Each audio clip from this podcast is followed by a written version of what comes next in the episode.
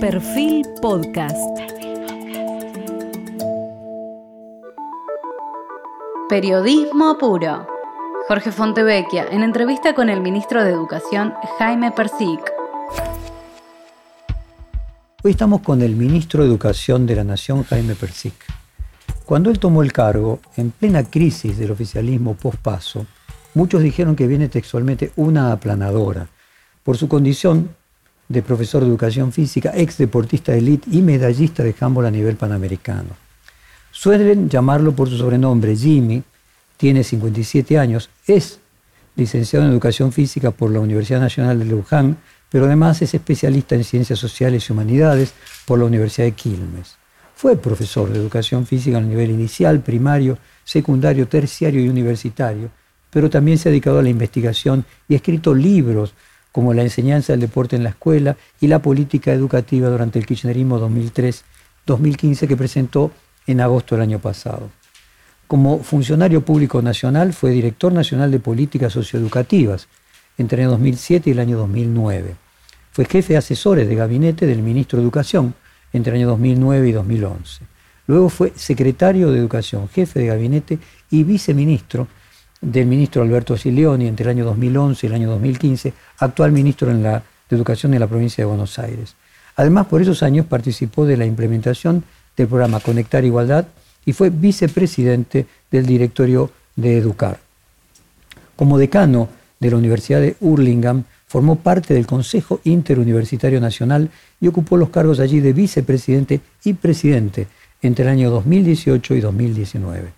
Gran parte de su día a día en el ministerio y su actividad en las redes sociales está centrada en la atención de las eh, universidades, tema que evidentemente lo atraviesan emocionalmente y especialmente las del conurbano que van a ser parte de nuestro cuestionario.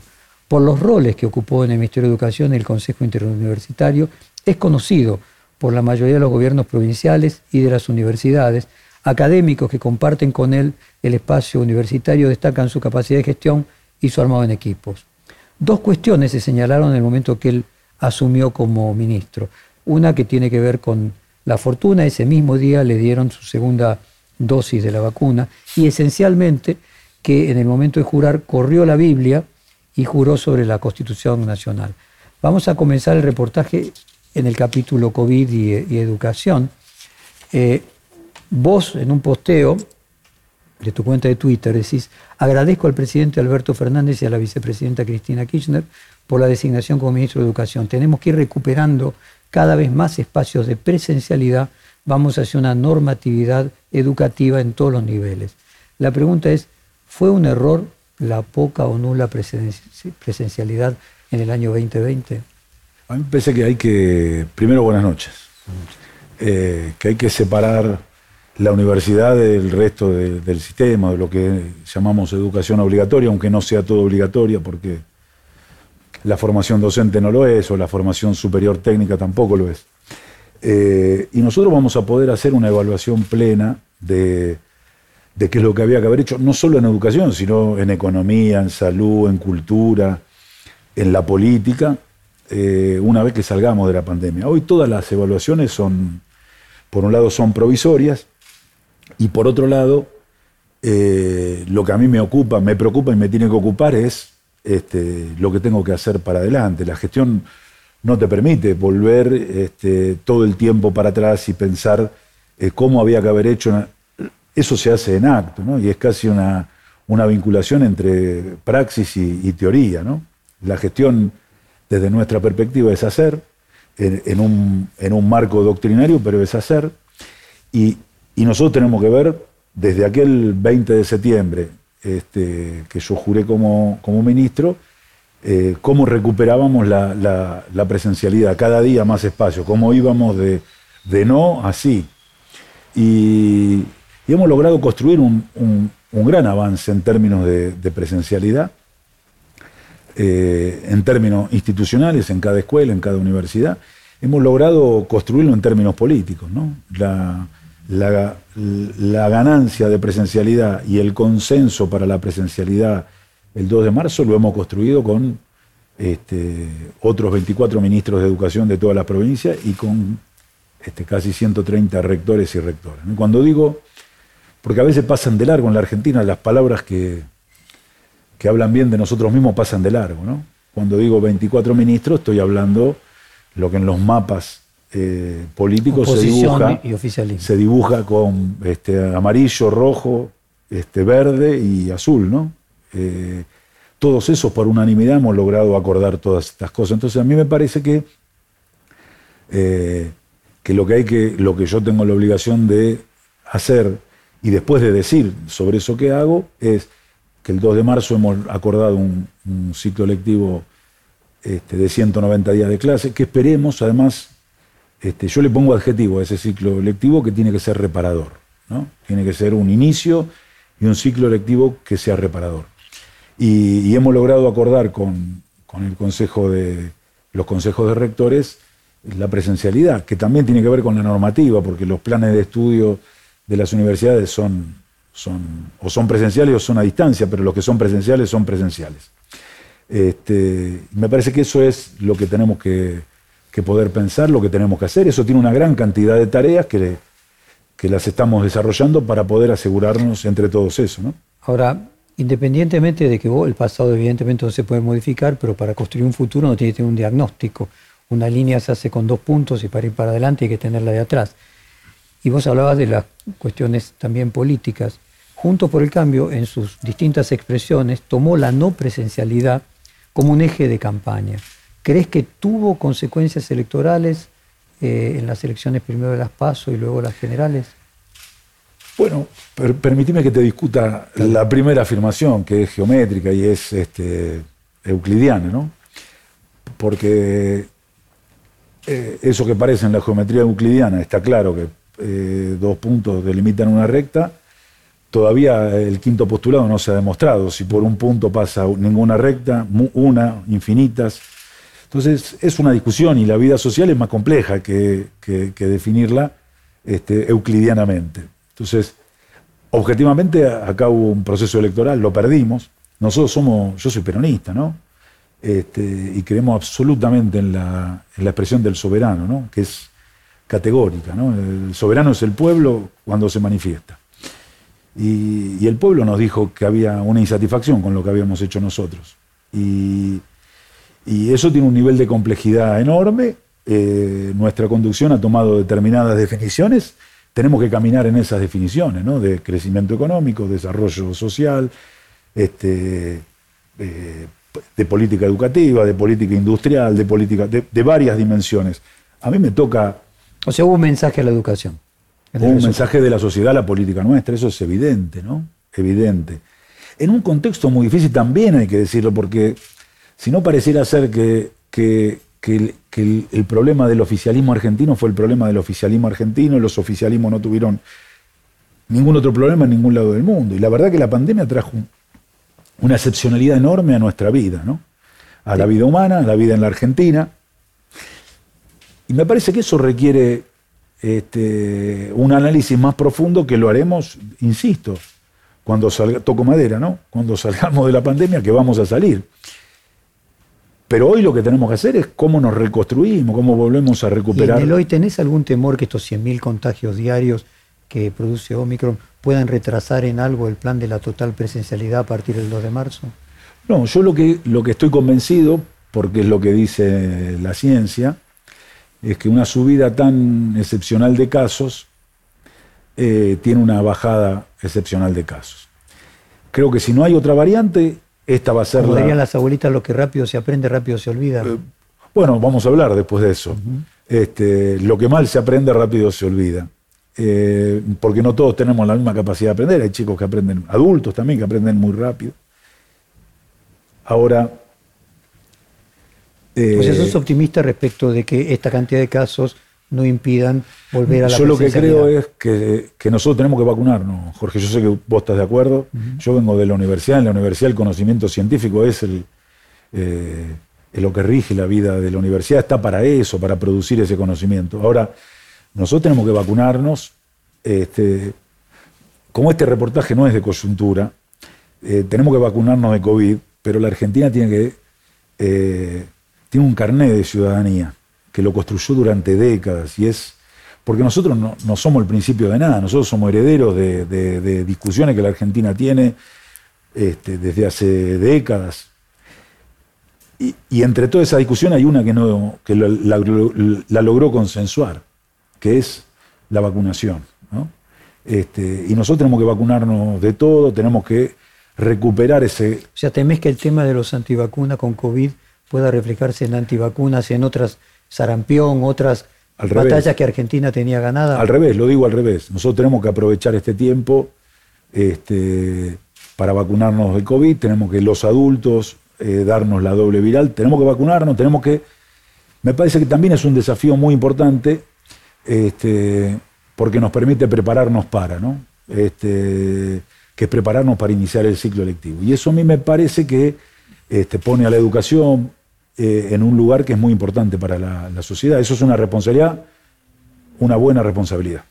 La agencia Bloomberg publicó un informe, te leo textualmente, dice que el año pasado se calculó que el costo de la educación a distancia, o sea, de no haber tenido presencialidad, es tal que según un estudio hecho por la UNESCO, el Banco Mundial y UNICEF, esta generación de estudiantes a nivel global, es decir, la que no tuvo la posibilidad de tener presencialidad, eh, corría el riesgo de perder el equivalente a 17 mil millones de total de ingresos que percibirían a lo largo de su vida, equivalente al 14% del Producto Bruto Mundial. La situación es aún más grave eh, que de la que se calculaba en el año 2020, cuando las cuarentenas pasaron a ser parte del día y se midió que el costo llegaría a 10 mil millones y que el estudiante medio perdería 25 mil dólares en ingreso a lo largo de su vida. Más allá de que, bueno, se tratan de proyecciones muy a largo plazo, de, que es muy difícil de calcular, vos usaste eh, la palabra reparadora. O sea, hoy hay un capital negativo. Bueno, hay un costo enorme, ¿no? Mirá, eh, hay otro, otro estudio, publicó UNESCO, más o menos, eh, más o menos no, en septiembre del año pasado. 500 millones de chicos, 500 millones de chicos en 2021 no aprendieron a leer y escribir. Eh, la verdad que objetivamente la Argentina cayó en el año 2020 10%, 9, no me acuerdo ahora, 9,9. 9,9% de su PBI. Y en el año 2000, en el 2020, en el 2021 crecimos 10, o sea, el esfuerzo enorme, grandísimo que hizo toda la sociedad argentina para estar igual. Este, objetivamente no conozco el estudio econométrico, tampoco es mi tema, pero objetivamente todos sabemos que la, humanidad perdió y que nosotros perdimos. Somos más, el mundo es más desigual. Eh, la, Argentina es, más desigual. ¿Por qué? Bueno, porque hay muchas situaciones para poder en, una educación a distancia asegurar lo que la educación presencial le asegura todo. ¿no? Eh, la Argentina hay chicos que tienen una computadora cada uno, que tienen conectividad en, la pieza, que hay una mesa y un escritorio para estudiar.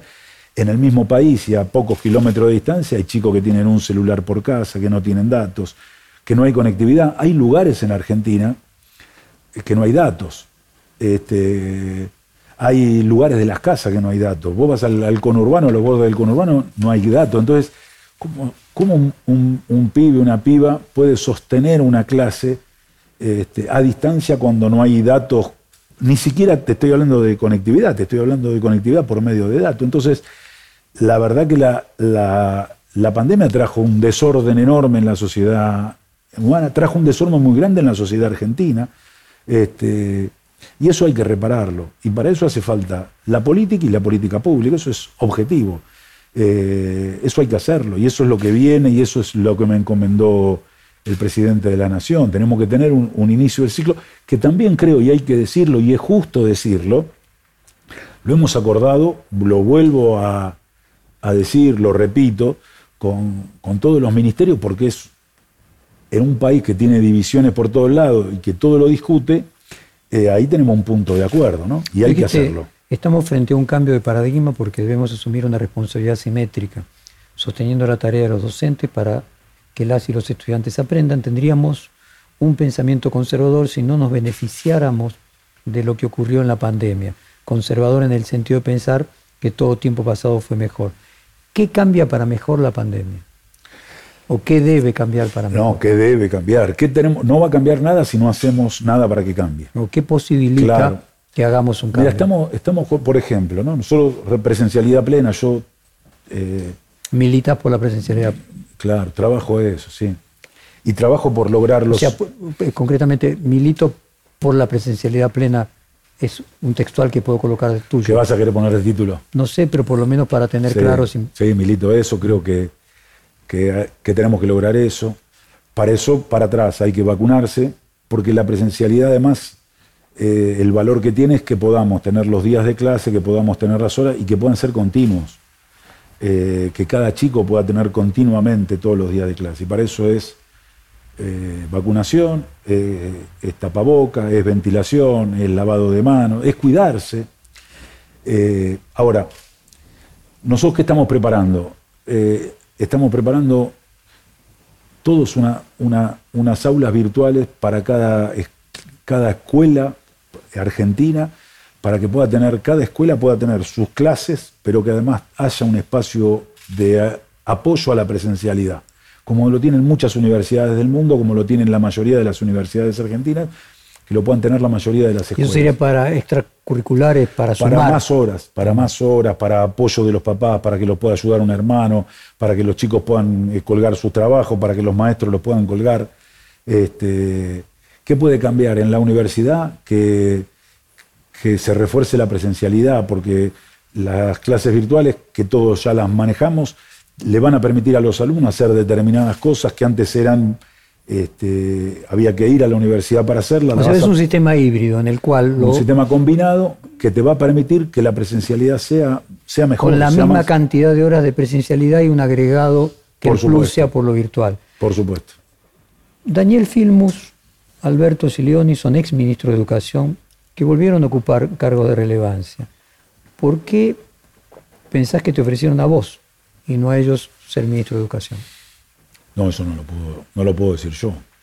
Eh, ¿Cómo fue el ofrecimiento? ¿Cómo, cómo se produjo el ofrecimiento? No, me llamaron el 17 de septiembre y me dijeron que habían pensado que yo fuera el que iba a haber cambios. En ese caso era Alberto Fernández quien te llamó. eh, Santiago Cafiero, que era el jefe de gabinete, Gabinete. me llamó el 17 de septiembre que iba a haber cambios, que esa noche estaban anunciando cambios y que habían, me habían, habían pensado que yo fuera este, el ministro. Y eso fue el viernes 17 y al otro día viajé con el presidente a La Rioja.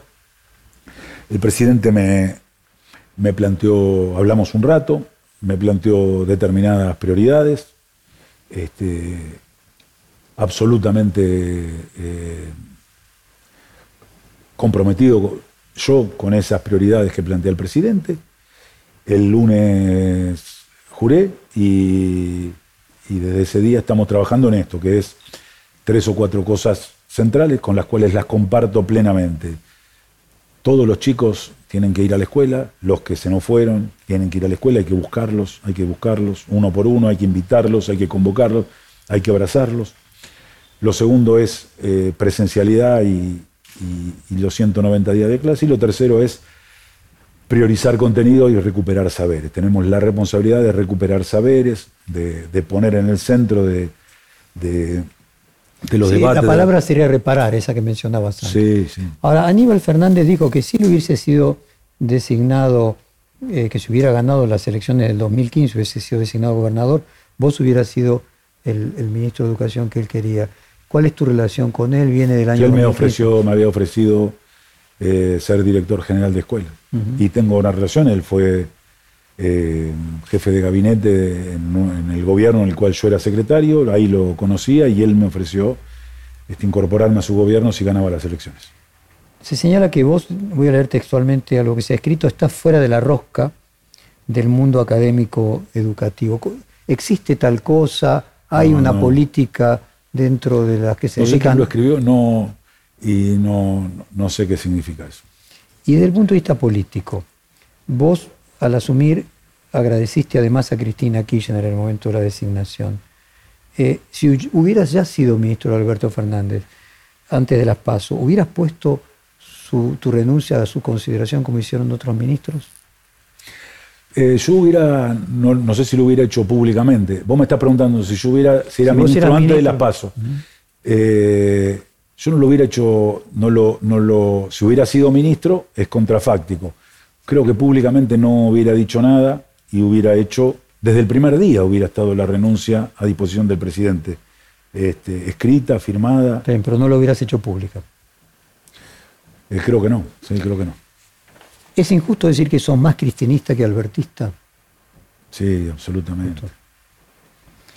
Eh, y es justo decir que sos un representante de las universidades del conurbano, de lo que representan las universidades del conurbano.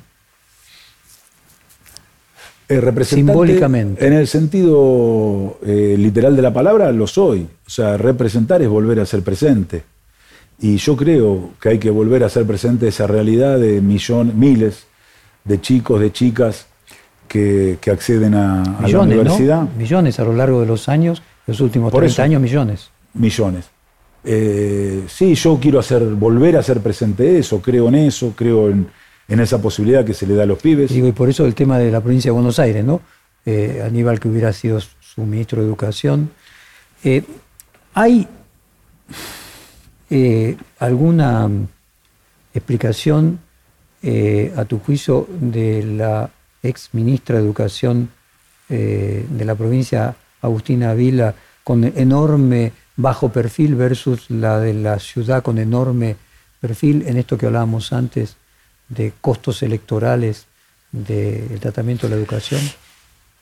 No, no lo sé, ahí entramos en, otro terreno. Eh, no creo ni que, ni que hayamos perdido porque Agustina habló poco, ni porque Soledad Cuña habló mucho. Me parece que, siempre las explicaciones este, son más profundas, son más que un Twitter, son eh, párrafos, hojas, argumentos. Me parece que el soberano no estaba, no estaba este, satisfecho con la respuesta y con la expectativa que nosotros teníamos también. La expectativa hay que matizarla. Hay una pandemia. Este, desde marzo del año pasado, estamos en el medio de una pandemia en un tiempo absolutamente excepcional. Ahora, que se haya ido Agustina Vila, que se haya ido Trota, eh, ¿no marca de alguna manera que por lo menos en el debate público el Frente de Todos perdió la, disputa con la reta Cuña? Mira, cambiaron ocho ministros de educación en todo el país. Este, no sé de otras áreas, porque yo digo ocho y entre los dos decimos es un montón. Ahora, capaz que cuando hablamos de lo de economía son más. O lo que hay es. Este, no, fueron las dos áreas: salud, educación y economía. La, oposición encontró en la educación una, una bandera que no tuvo cuando fue gobierno. La verdad que también hay que decirlo. Este, no la tuvo objetivamente no la tuvo, en términos de política, en términos de financiamiento, en términos de convicción, en términos de fortalecimiento, en términos de mejora, no la tuvo. Y, no vivieron en una pandemia. Después vino una pandemia. Y, lo vuelvo a decir, eh, la crisis eh, es enorme de la pandemia, primero porque es un tiempo absolutamente excepcional. Y segundo porque hay este, pocos marcos conceptuales con los que comparar la práctica. ¿no? Uno tiene una práctica construye una nueva teoría, pero la compara con, un marco conceptual previo. Construye nuevo conocimiento, pero lo compara este, con. No, estamos hablando de expos, obviamente. Con experiencias vividas. Mucho más fácil hacerla hoy que, en el, momento. Nos pasó lo que, lo que nos pasó, teníamos un marco conceptual, eh, tuvimos una praxis, construimos un, un nuevo conocimiento pero no teníamos experiencias vividas para compararlo, casi al nivel de la fenomenología, no lo, teníamos. Lo mismo le pasaba a la oposición y en ese contexto, ¿crees que fue un error? No, pero hay una diferencia. este, perdóname que te interrumpa. por favor. La oposición opina. Este... Oh, déjame ahora comparar ejecutivos. Perdón. O sea, vos tenés en la provincia, tanto Kisilov como la Cámpora en la provincia, insistían sobre el presidente y sobre su ministro de Educación de entonces en no abrir las escuelas al mismo tiempo que la ciudad de Buenos Aires las, las había hubo una diferencia de timing allí. Cuando vos compras los dos estaban sobre hechos que eran totalmente nuevos, no tenían punto de referencia, pero unos tomaron una decisión y otros otra. En retrospectiva y aceptando que es mucho más fácil el juicio ex post, que en el momento te parece que fue un error posponer. No, pero la pregunta, no sé si mi trabajo, mi lugar acá es, aclarar la pregunta, pero lo aclaro para poder responder. Entonces no es la oposición, es el gobierno de la ciudad. Eh, el gobierno de la ciudad tiene una situación particular, tomó determinadas decisiones, las tomó, y el gobierno nacional tomó otras decisiones y las tomó. Y nosotros tendremos que evaluar al final de la pandemia cuáles decisiones son, son correctas, cuáles no, tendremos que aprender y tenemos que construir un nuevo marco teórico, de su, un nuevo marco conceptual, que esperemos no se vuelva a repetir hasta dentro, que nunca se repita, pero que no se repita hasta dentro de 100 años. Acá el marco conceptual era respecto de la gripe. vos hablas de la ciudad, pero lo mismo podríamos decir las otras provincias gobernadas por la oposición. Pero no abrieron todas, las, hay que estudiar eso y hay que estudiar también qué pasó en otros países. ¿Qué hicieron otros países? ¿Y qué hicieron los países del primer mundo y qué hicieron los países de la región? Pero concretamente, si vos hubieras sido ministro de Educación a nivel nacional, hubiera recomendado que se abrieran antes. Yo no, no, no, no, respondo preguntas contrafácticas y vuelvo a decir, la evaluación de la pandemia la haremos cuando termine la pandemia. Justo universitario, la contrafáctica es la única forma de construir Pero acá no estoy como, no estoy como ok, te disculpo entonces. universitario, estoy como ministro de Educación de un gobierno. Otro tema eh, saliendo de la parte controversial eh, fue muy comentado ¿no? que eh, hubo un gesto tuyo en el momento que juraste. La crónica dicen que mientras Alberto Fernández acomodaba sus papeles para leer otra vez la fórmula que antecede la jura de cada nuevo funcionario, vos, el flamante ministro, repite en el corto tramo corriendo de los dos libros que estaban allí para jurar, corriste la Biblia y agarraste el de la Constitución, gesto que se interpretó como un, un no laicismo en una historia de la educación contra laica o libre. ¿Tenía ese gesto, ese, esa connotación política? La, discusión de laica o libre es más profunda, ¿no? Eh, y, además creo que fue una de las, de las falsas contradicciones en las que entramos los argentinos, ¿no? La discusión era otra, pero fue esa. Este, como los, los, que estamos en política hicimos un chupete, ¿no? Discutíamos eso mientras nos entreteníamos con eso mientras pasaban otras cosas. Lo que había ahí era, yo quería, me habían preguntado, yo quería jurar por la, por la Constitución y estaban Las dos. Eh, los dos. Y yo creí que corresponde, y además corresponde uno este, de mostrar claramente su, su, identidad y su vocación, y yo quería jurar por la, por la Constitución. Ahora, este, eso no reniega de los afectos, los amigos y el respeto que yo tengo para los que hubieran jurado, los que juran, los que jurarían y los que jurarán este, por la Biblia, por los santos evangelios. Ahora, la laicidad es importante en la educación.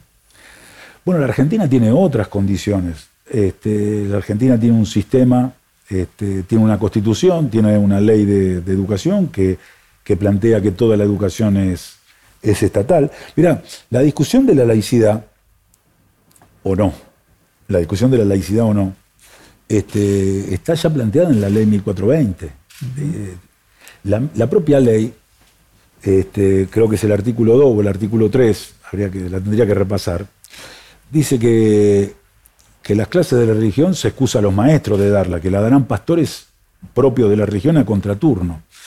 Y para algunas miradas, esa ley que en, ninguna, ningún momento dice laica, ¿no? Todo el mito es que la 1420 es laica, nunca dice la palabra laica. que es plurireligiosa. Bueno, hay dos lecturas. Este, es contrafáctico también, pero hay dos lecturas. La investigación dice, algunos dicen, bueno, cuando lo pone aparte y separa a los maestros y lo pone a contraturno, está garantizando la laicidad. Y hay otros que dicen lo contrario, asegura con, con esa inclusión, asegura este, la, formación religiosa. La formación religiosa. Entonces, es una discusión que está en la Argentina desde que el sistema del sistema educativo, es la, ley que, estructura el sistema educativo argentino, ¿no? la red de escuelas que funcionan al mismo tiempo está en esa, en esa ley. Hoy lo que creo, hay dos modelos, hay dos tipos de escuelas. En la escuela pública es laica. La escuela, la escuela pública de gestión estatal es laica. La escuela pública de gestión privada puede ser confesional o no. Y, eso está garantizado en las leyes, en el marco normativo, en los pactos internacionales. un, sistema mixto te parece adecuado. Es lo que tenemos, sí. ¿Y tu propia relación con la religión cómo es? No, yo soy ateo, este, pero tengo un respeto enorme por, por aquellos que, creen, que pueden creer. Este, ¿Los envidias un poco? No, no los envidio, los admiro, admiro a muchos religiosos, admiro, la entrega, admiro el compromiso, admiro además, tengo muchos amigos que dan testimonio de que dan testimonio haciendo este, tareas este, sociales, tareas este, caritativas, con su propia vida, ¿no? Este, que a mí me parece admirable, ¿no? Este, dan testimonio de la vida de todos con su propia, en, su propia vida, en su propia vida diaria. Cuando hablo de vida, no hablo, este, no estoy hablando de. ¿Tus padres eran ateos, agnósticos? eran. Eran. Eh, mi mamá era judía, no practicante, pero lo era, mi papá también, pero no eran practicantes. Tocaste o tocamos el tema del conurbano y quiero entrar en, en la sociodemografía, los millones de personas que, pasaron por, el, por la educación del conurbano. En un reportaje de esta misma serie, al filósofo político chileno Cristóbal Belolio, él señaló que la llegada al poder de Gabriel Boric significaba un cambio sociocultural, que por primera vez la generación que accedió a la universidad, los hijos de la clase media, reclamaban protagonismo inédito frente a las élites que había en el país. Quiero recordarte que a partir de que llegó la concertación, no fue gratuito, pero por lo menos podía ir todo el mundo sacando un crédito que garantizaba el Estado. Eh, o sea que a Chile lo cambia el acceso a la universidad de los hijos de la clase media en un país donde solamente iban los ricos. En el caso de la Argentina, esa situación no se da desde hace mucho tiempo, pero podríamos decir que con las universidades del conurbano, ya no los hijos de la clase media, sino los hijos de la clase baja pudieron acceder a la universidad. Así como 30 años después hubo un cambio en la política en Chile. ¿Vos crees que las millones de personas que pasaron por las universidades del conurbano van a generar un cambio en la Argentina en algún momento no muy distante? Sí, yo creo eso. Yo creo que a diferencia, no conozco tampoco mucho, pero somos un país este, bien plebeyo y, parte de eso tiene que ver con, esa gratuidad universitaria del 49, ¿no? Acá van a la, a la universidad los que en otros países no van a ir y, salen con, o salen con un título o salen este, sin el título, pero fueron a la universidad, accedieron. Ahora, yo creo que hay un, valor muy grande que tienen esta serie de nuevas universidades este, que van a protagonizar dirigentes de la Argentina este, con otra vida, con otra vivencia, con otros derechos, con otras responsabilidades. Yo también creo que, la Argentina tiene que discutir los derechos y las responsabilidades, ¿no? Y, y muchos de estos chicos, a los cuales conozco, van a, van a salir con esos derechos y con esas responsabilidades. Y me parece que van a ser protagonistas de una Argentina transformada. ¿no? O la universidad te crea responsabilidades. Por supuesto.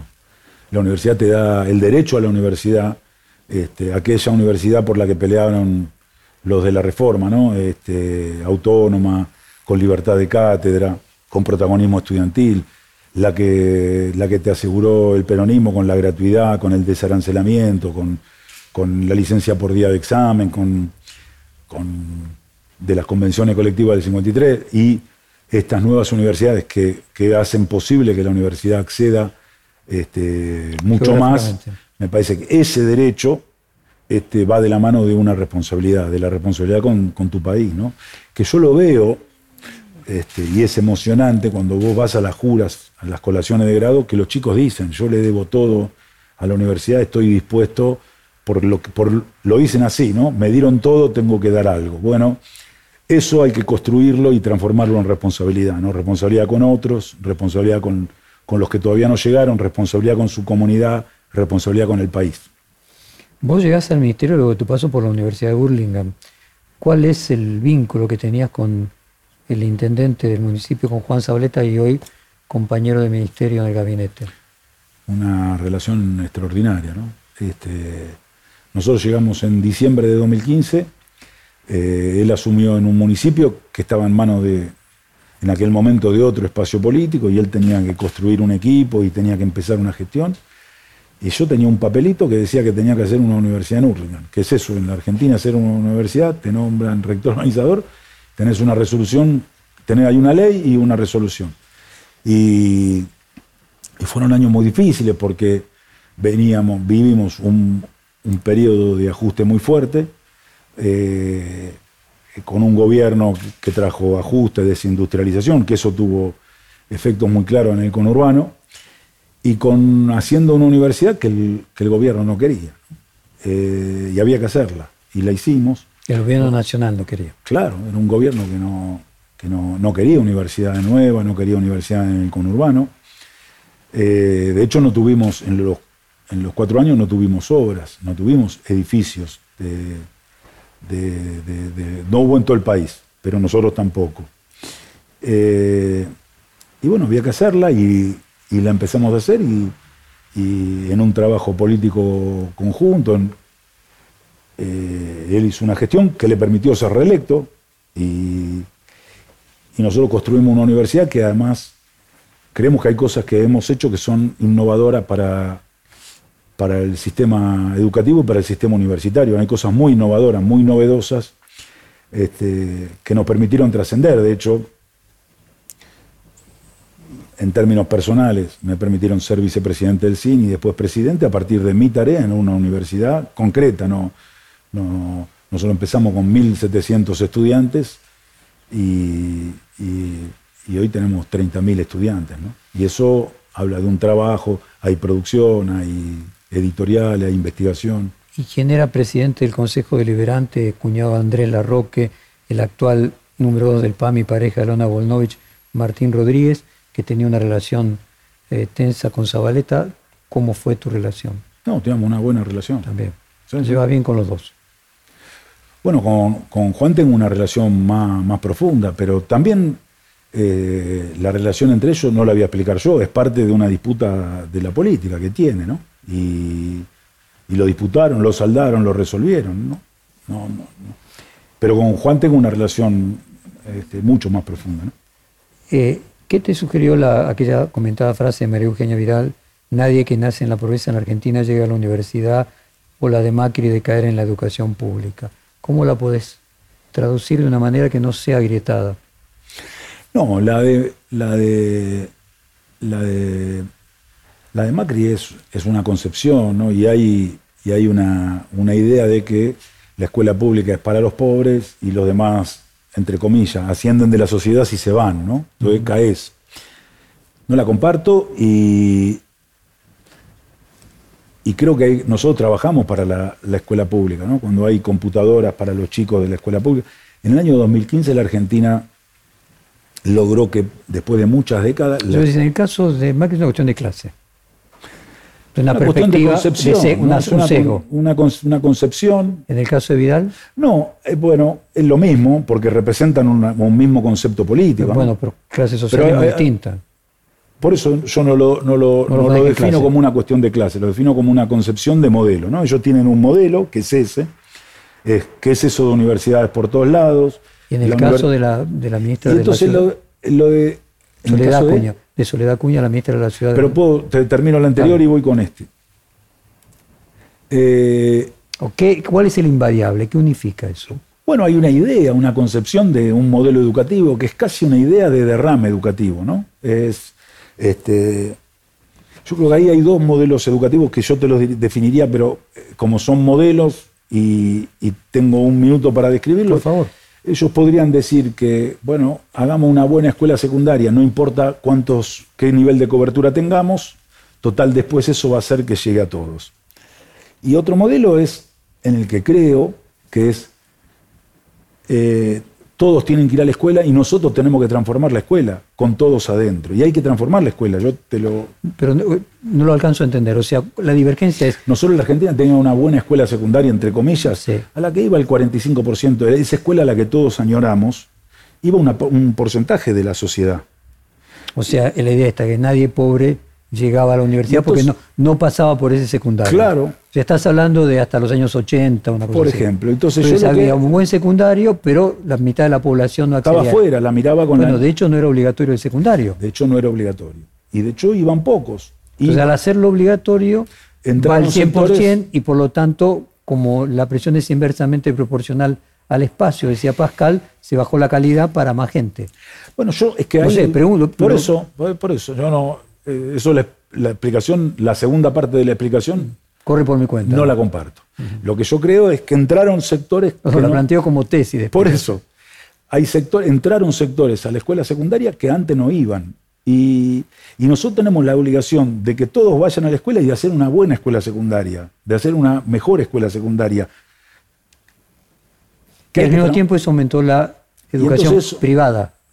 No, al mismo tiempo empezó, en la década del 60 empezó un proceso de que, como entraban todos a la escuela primaria, empezó un proceso de algunos sectores empezaron a ir a la, a la escuela privada. Eso es lo que pasó, eso es la, la curva es clarísima, cómo va aumentando la educación privada. En la con medida que la pública hace más inclusiva, aparece la privada como exclusiva. empieza a aparecer la privada como un fenómeno para distinguir algunos ¿Está sectores. mal? No, no está mal. Lo que eso es parte de un proceso de, entre, entre comillas, no, de desigualación de la sociedad argentina, ¿no? Este, es más complejo que solo ver la escuela, o la escuela es parte de ese, de ese proceso, ¿no? Nosotros teníamos en el año 74, y sin este, pensamiento conservador, que todo tiempo pasado fue mejor, no lo tengo. La diferencia entre el decil 1 y el decil 10 en la Argentina era siete veces. Y, y La acá- pobreza era 4%, y hoy 40%. y entonces tenemos momentos de, de nuestras crisis que hoy la diferencia entre el decil 1 y el decil 10 es de 35 veces. ¿Cuánto tiene que ver la educación en ese proceso de deterioro? Bueno, tiene que ver la educación o la educación es parte de... ¿Es consecuencia o causa? Lo que yo sí creo es que la primer política educativa es la política económica, ¿no? O lo digo mejor, la mejor manera de que todos los chicos vayan este, de la mejor manera vestidos a la escuela es que los papás tengan sueldo, no es que el Estado distribuya ropa. La mejor manera que los chicos tengan este, buena alimentación, bueno, en nuestro modelo, porque hay otros países que te aseguran en la escuela pública el transporte, la alimentación. Nuestro modelo es este. Bueno, me parece a mí que hay cuestiones de modelo social, de modelo económico, que han afectado muchísimo a la, educación. Vos me preguntabas por la demografía, ¿no? Eh, hoy son pocos los barrios donde se juntan los que son distintos. Y esa era la regla en la Argentina de los 70, ¿no? Lo- se han concentrado los ricos, se han concentrado los pobres, y eso hace que haya escuelas para ricos y escuelas a las que van los pobres, porque la demografía también tiene una, una incidencia enorme en esto.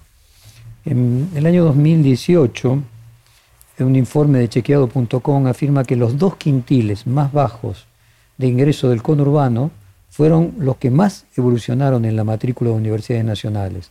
En el Así periodo es. 2008-2015, la matrícula en universidades nacionales en el quintil más pobre del conurbano creció 47% y del qui- quintil siguiente, el segundo más pobre, creció 95%. Por otra parte, el quintil de más altos ingresos, el quintil 5, creció 21%, y los que le siguen en ingresos, el quintil 4, el 28%. Esta tendencia que se daba en estos Eso discute a Vidal, ¿no? Eso discute a Vidal. Y se sigue dando actualmente a pesar de la crisis del Sí. coronavirus. eh, se sigue dando. Eh, yo te, di- te digo dos o tres cosas de eso. Primero discute el argumento de, de Vidal de que los pobres no llegan. Los pobres orgullosamente... Bueno, no podría decir más llegan, no quiere decir que todos lleguen, No, que pero el tampoco porcentaje llegan es los- creciente. Tampoco llegan los del quintil 1 todos. No Sí, llegan este es el porcentaje de crecimiento. Por eso, todos, No todos crecen porque en la dinámica Máximo educativa... Kirchner no quiso ir a la universidad, por en ejemplo. la- bueno, hay un montón que no quisieron ir del quintil 1, montón, montón del quintil 1, del 2, del 3, montón que no quieren. Acá nosotros tenemos una responsabilidad que es construir pi- pisos de igualdad para todos y que nadie tenga el techo. Ese es el desafío de, de- de la política social, de la política educativa. Pero eh, a esa discusión de los pobres no llegan, los pobres llegan. Eh, la prioridad de o universidades o jardines, yo creo que el Estado tiene que hacer universidad y jardines, tiene que hacer todo. Ese es el desafío en las sociedades tan desiguales como la, como, como la nuestra. En esta misma serie de reportajes, tanto el, filósofo Michael Sandel, que señaló que el acceso a universidades de élite en Estados Unidos era el principal reproductor de la sociedad inequitativa. Y en la misma línea, el especialista en desigualdad, Branko Milanovic, eh, habló de una nueva plutocracia en Estados Unidos cuyo origen estaría precisamente en los ámbitos universitarios. Sí, lo leí Cuan- eso, muy interesante. Cuando haces la comparación de Argentina con Estados Unidos, ¿qué conclusión llegas? No, no me parece porque tenemos un sistema universitario que es un, que es un rara avis. Que es nosotros. más democrático. Vos fijate que eh, nosotros tenemos un sistema universitario, primero que tiene tasas de, escolarización muy importantes para la región, ¿no? Este, casi el 5% de nuestra población va, va a la universidad y, de ese porcentaje, que es muy importante, el 80% va a la universidad pública. Y, en la universidad pública tiene el valor... En lugares como la ciudad de Buenos Aires, el porcentaje es altísimo, mucho mayor que 30%, imagino. Altísimo. Entonces, vos vas a la, en, la, en las grandes universidades y en las medianas y en las chicas, se juntan los que son distintos, que es de los pocos lugares que en la Argentina podemos sostener donde se junten los que son distintos. Pues si lo que antes era el colegio primario, donde se juntaban los distintos, hoy es la universidad pública. Hoy queda la universidad pública. Nosotros tenemos la obligación de recuperar lo otro. Tenemos que, poder recuperar lo común, ¿no? Dos miradas que podríamos decir tienen una perspectiva filosófica. Eh, uno puede decir el materialismo y el liberalismo, ¿no? El materialismo coloca la infraestructura como construcción de la superestructura. La economía crea la cultura y el liberalismo inverso. La superestructura crea la infraestructura, la cultura es la que determina la economía. Más allá de una posición un poco extremista en esta dualidad, algo maniquea, ¿vos en qué proporción te situás de una y otra? No, yo creo que hay una, alternativa que tenemos que construir que tiene que ver con la realidad latinoamericana. Esos dos, dos modelos teóricos tienen más que ver con este, desarrollos teóricos del primer mundo, ¿no? Este, y discusiones y debates del primer mundo. Nosotros en América Latina tenemos otra realidad, sociedades en las que tenemos todo, todo a mediacer. Algunos lo llaman nacionalismo popular.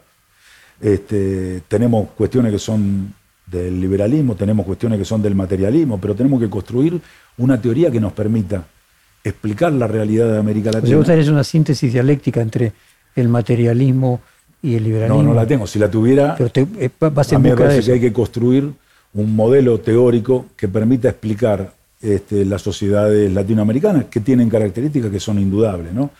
Eh, tenemos todo a medio hacer, somos pueblos nuevos, este, tenemos un destino común, o no tendremos o no tenemos destino. ¿no? Vos fuiste entre 2007 y 2009 secretario de Políticas Socioeducativas eh, y tenés una excelente relación con los curas villeros, eh, por lo menos lo que cuentan las crónicas. Mi pregunta es si vos ves que en función de la crisis de la pandemia, la escuela hoy también va a estar enfocada en lo social, en asistencia, comida para niños. ¿Cómo, cómo es esta escuela de la reparación que vos planteabas antes, si es solo en términos académicos o también en términos sociales? No, me parece que la escuela tiene, es el lugar donde, este, donde vamos todos, se tienen que juntar todos, es el mejor lugar para todos los chicos, para las chicas, es el lugar. Y me parece que ahí en la escuela, por ejemplo, nosotros venimos impulsando ahora este, la campaña de vacunación en las escuelas. Y a mí me parece que, tenemos que, que, al mismo tiempo, que ese es el desafío de la sociedad. O sea, que la, que la escuela sería como la palabra iglesia en el pasado, que era el lugar de encuentro. La iglesia es el lugar de la iglesia. La escuela, es. el lugar de. No me refiero al viejo término griego de que iglesia representa. Nosotros tenemos que construir en la escuela, tenemos que al mismo tiempo hacer dos cosas. Tenemos que asegurar aquello que no les permite a los chicos eh, aprender, pero al mismo tiempo, al mismo tiempo, y en las horas que tenemos, garantizar que aprendan. Y tenemos que poner en el centro de, de nuestras aspiraciones la lengua y la matemática, que son las dos estructuras centrales que tiene la escuela argentina. vemos a eso el tema de los gremios, cómo la relación con los gremios, el poder de los gremios puede limitar la capacidad de llevar adelante, eh, por ejemplo, una tarea de perfeccionamiento de los docentes en lengua y matemática o simplemente hasta que empiecen las clases eh, a, tiempo por una discusión de la paritaria, los sindicatos parte del problema o parte de la solución. No, yo creo que son parte de la solución. O sea, no, hay eh, ninguna política educativa que se pueda hacer contra los trabajadores, a pesar de los trabajadores, sin los trabajadores. Esto es con los trabajadores. Y creo que, muchas veces la crítica que se hace a, los sindicatos, yo la pongo en un espejo, tiene que ser una crítica a la política. Este, acá el, problema es la política educativa, no es lo que hagan o, o dejen de hacer los sindicatos. De hecho, yo creo que los sindicatos tienen una posición constructiva. Yo creo que acá el problema es la política educativa y que podamos construir. La palabra la digo y, suena mal, pero es la que quiero decir, es pacto. Hay que construir un, pacto educativo que nos permita, no voy a caer en el cliché de las este, de cinco cosas que todos tenemos. Lo que digo es, eh, todos hablan por los medios, todos hablamos por los medios, decimos cosas. Bueno, hay que construir un pacto que nos permita decir, esto es. Y qué digo? Este, el financiamiento es una cuestión central para la educación. O sea, pues todo lo demás este, lo podemos decir. O sea, lo que hay que hacer es garantizar el financiamiento para eso. Vamos a garantizar todos los jardines de cuatro, la sala de tres, para que todos los chicos vayan al jardín. Vamos a garantizar este, lengua y matemática en primaria con más horas, con más días, vamos a garantizar la capacitación docente. Eso todo tiene un costo, yo te podría decir el costo que tiene cada, la inversión que significa eso. Solo un costo por parte eh, del Estado. Sí, perdón. Eh, nosotros tenemos que transformar la, la, escuela secundaria, tiene que haber una escuela secundaria a otra. Ahora, para eso hay que hacer dos cosas, o muchísimas, pero digo esquemáticamente, incorporar a todos los chicos a la escuela secundaria y acordar políticamente, este, con un gran consenso, un nuevo modelo de escuela secundaria, que significa, bueno, todo esto que va a llevar muchos años, estamos todos eh, con la, camisa remangada para, hacerlo, todos, todos, la mayoría. Bueno, estamos dispuestos todos a financiar este proceso que significa eh, incorporar el, el, mundo del trabajo a la escuela secundaria, el trabajo y la producción, este, el arte, el deporte y la expresión, el fortalecimiento de la lengua y matemática, la tecnología y, las nuevas vocaciones científicas para que los chicos estén más horas en la escuela secundaria. Estamos dispuestos todos, estamos dispuestos, digo, la política, los credos, los empresarios, los trabajadores, los trabajadores de la educación, las familias, estamos todos dispuestos a embarcarnos en una escuela que, en la que estén todos adentro, que sea exigente, en la que todos aprendan y por eso tenemos que enseñar. Estamos todos dispuestos. Bueno, eh, yo estoy absolutamente convencido que los, trabajadores docentes están de acuerdo. Por eso decía, hay un punto en el cual hay un esfuerzo que hace el Estado, uno podría decir un esfuerzo que hace la sociedad que financia al Estado con, con sus impuestos y también un esfuerzo que probablemente tengan que hacer los docentes en ese sentido. Todos tenemos que hacer un esfuerzo y los chicos también porque, vuelvo a decir, nosotros tenemos que lograr que aprendan más. Y aprender es un trabajo que uno hace sobre uno mismo. Y para aprender más hay que trabajar más sobre uno mismo. Ahora, eh, la desigualdad en Argentina es que algunos no, no, les hemos dado como sociedad las condiciones para que empiecen a aprender. Esa es la desigualdad tan escalofriante que tiene nuestro país. ¿Qué pasa con las pruebas PISA? ¿no? Vos marcabas el tema lengua matemática. Eh, ¿Qué valor tienen esas, esas pruebas? Eh, ¿Qué herramienta da también de evaluación de la gestión educativa? Bueno, son indicadores este, de una prueba que la Argentina decidió participar. Tenés las pruebas PISA, las pruebas Aprender. hace poquito salió el informe de UNESCO sobre, sobre primaria. Este, la Argentina tiene participación en una gran cantidad de pruebas internacionales, tiene una gran cantidad de evaluaciones que se toman todos los días en las escuelas. Y nosotros todos, todos, este, tenemos claro que tenemos una insatisfacción, este, que tenemos que mejorar, está claro que tenemos que mejorar. Ahora, a mí me asombra que en la Argentina discutamos lo que el mundo no discute, ¿no? Naciones Unidas dice que nadie quede atrás. ¿no? Es, bueno, nosotros en la Argentina somos capaces de discutir que algunos quedan atrás para que otros avancemos. Bueno, el desafío es cómo hacemos para que todos estén adentro y todos avancemos. Este, ¿Algunos avanzan más? Sí, pero todos tienen que avanzar y nadie tiene que quedar atrás. La discusión ideológica es esa de que el planteo va más allá de educación. Es en algunos casos es filosófica y es, mejor que avancen más uno porque más tarde o más temprano van a terminar en, beneficio de todos los demás. o que la teoría del derrame o que todos avancen aunque sea los más preparados un poco menos. Yo lo que digo es tenemos que lograr este, construir un sistema en el que todos estén adentro, que todos avancen y que nadie tenga un techo. Este, Pero el costo, si hubiera un costo a pagar, que todos avancen, pero eh, porque no, no, veo es, no veo la necesidad la teoría, la, teoría del derrame tiene un principio discutible. Claro, eso es un modelo. Decir, pero aunque fuera no se comprobó nunca. Pero aunque fuera cierto, lo que vos decís es que no estás de acuerdo éticamente. Que preferís No, no, pero vuelvo a decir, es una discusión que el mundo saldó. La, saldó cuando te dicen que nadie queda atrás, bueno, te están diciendo que nadie queda atrás. ¿Cómo avanzamos Bueno, todos? las Naciones Unidas sí, pero muchos países. No, bueno, este, entonces me preguntás a mí. ¿Estoy de acuerdo? Estoy de acuerdo que nadie quede atrás. Es injusto que nadie. Ahora, y ahora completo con mi reflexión, nosotros tenemos la, la obligación y la responsabilidad, y cuando digo nosotros es el gobierno, los gobiernos, porque la, la educación es una responsabilidad concurrente entre el gobierno nacional y los 24 gobiernos jurisdiccionales, los 23 de la provincia y la ciudad autónoma de Buenos Aires Yo decir que en esa especie y de las universidades y las universidades que la Argentina deposita en ella muchas expectativas.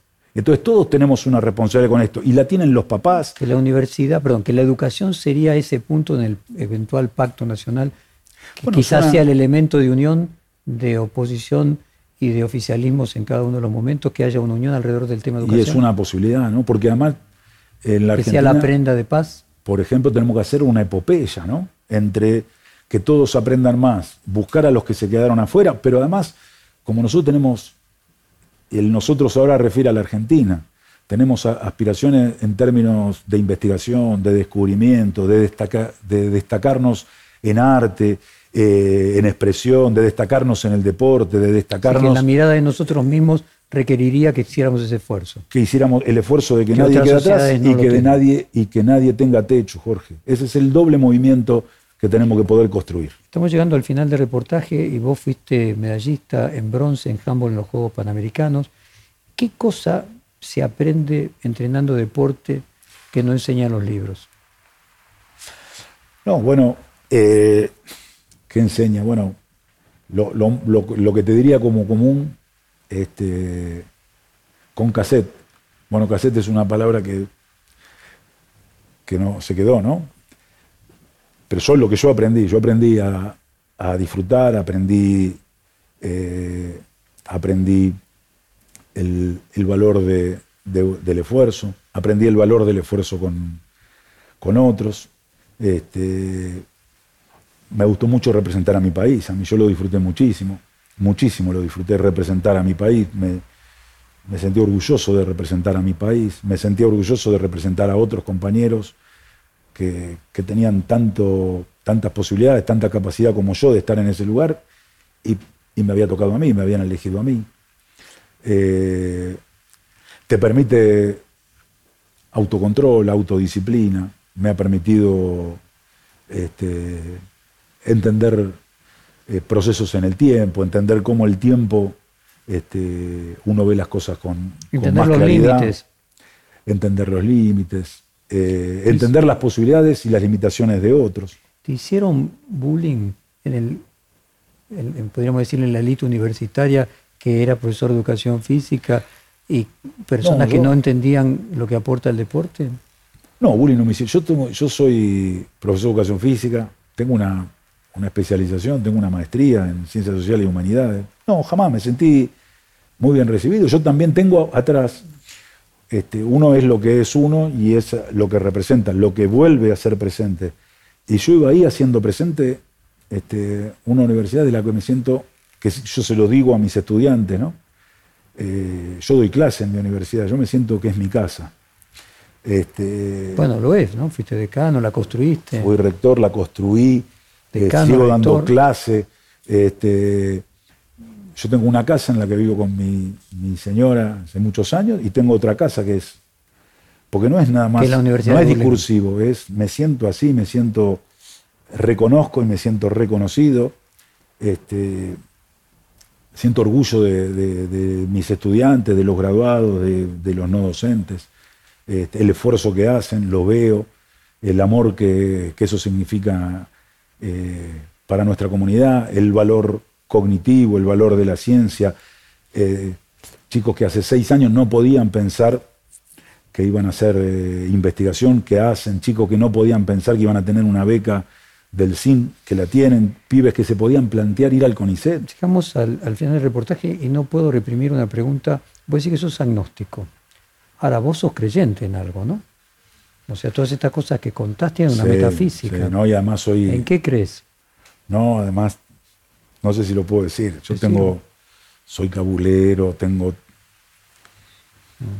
no sé si lo puedo decir y queda bien, ¿no? vos- con los números, con los colores, con las posiciones, con las con O rutinas. sea, es una, es una sustitución que tenés. Sí, por eso digo que admiraba a los la que pueden carencia de otra ¿no? fe. Pero yo, por ejemplo, este, no escucho la radio en 13, este, Y, desde el punto de vista de la 17, creencia ¿no? en la. Pero eso pueden ser amuletos, ¿no? Pueden no, no, no, no, no, No, es profundísimo, tremendo. No me levanto en punto, este, tengo cosas, bueno, como somos todos, ¿no? de creer en la ciencia, si la ciencia, el conocimiento, lo epistémico, es un sustituto de la fe. Este, soy profundamente racional, además, absolutamente racional. Este, ¿No te sentís protegido por el conocimiento? Sí, Como el creyente absolutamente. Saber se es- siente saber protegido es- por la fe. Saberes, saber es central para mí. Saber este, me da seguridad, saber de qué va, saber de qué se trata. Este, saber me parece. Saber es. Bueno, es una. eh, cada vez sabemos más, ¿no? Es una, una cuestión que distingue a la humanidad de. o sea, el fin de tu vida era saber. No, no, no sé si me puse alguna vez, Jorge, a pensar de qué es el fin de mi vida, pero saber es parte de- del cuento, ¿no? Como dicen los chilenos. Jaime Persic, muchas gracias por esta hora de conversación. Fue un placer. No, gracias a vos. Perfil Podcast.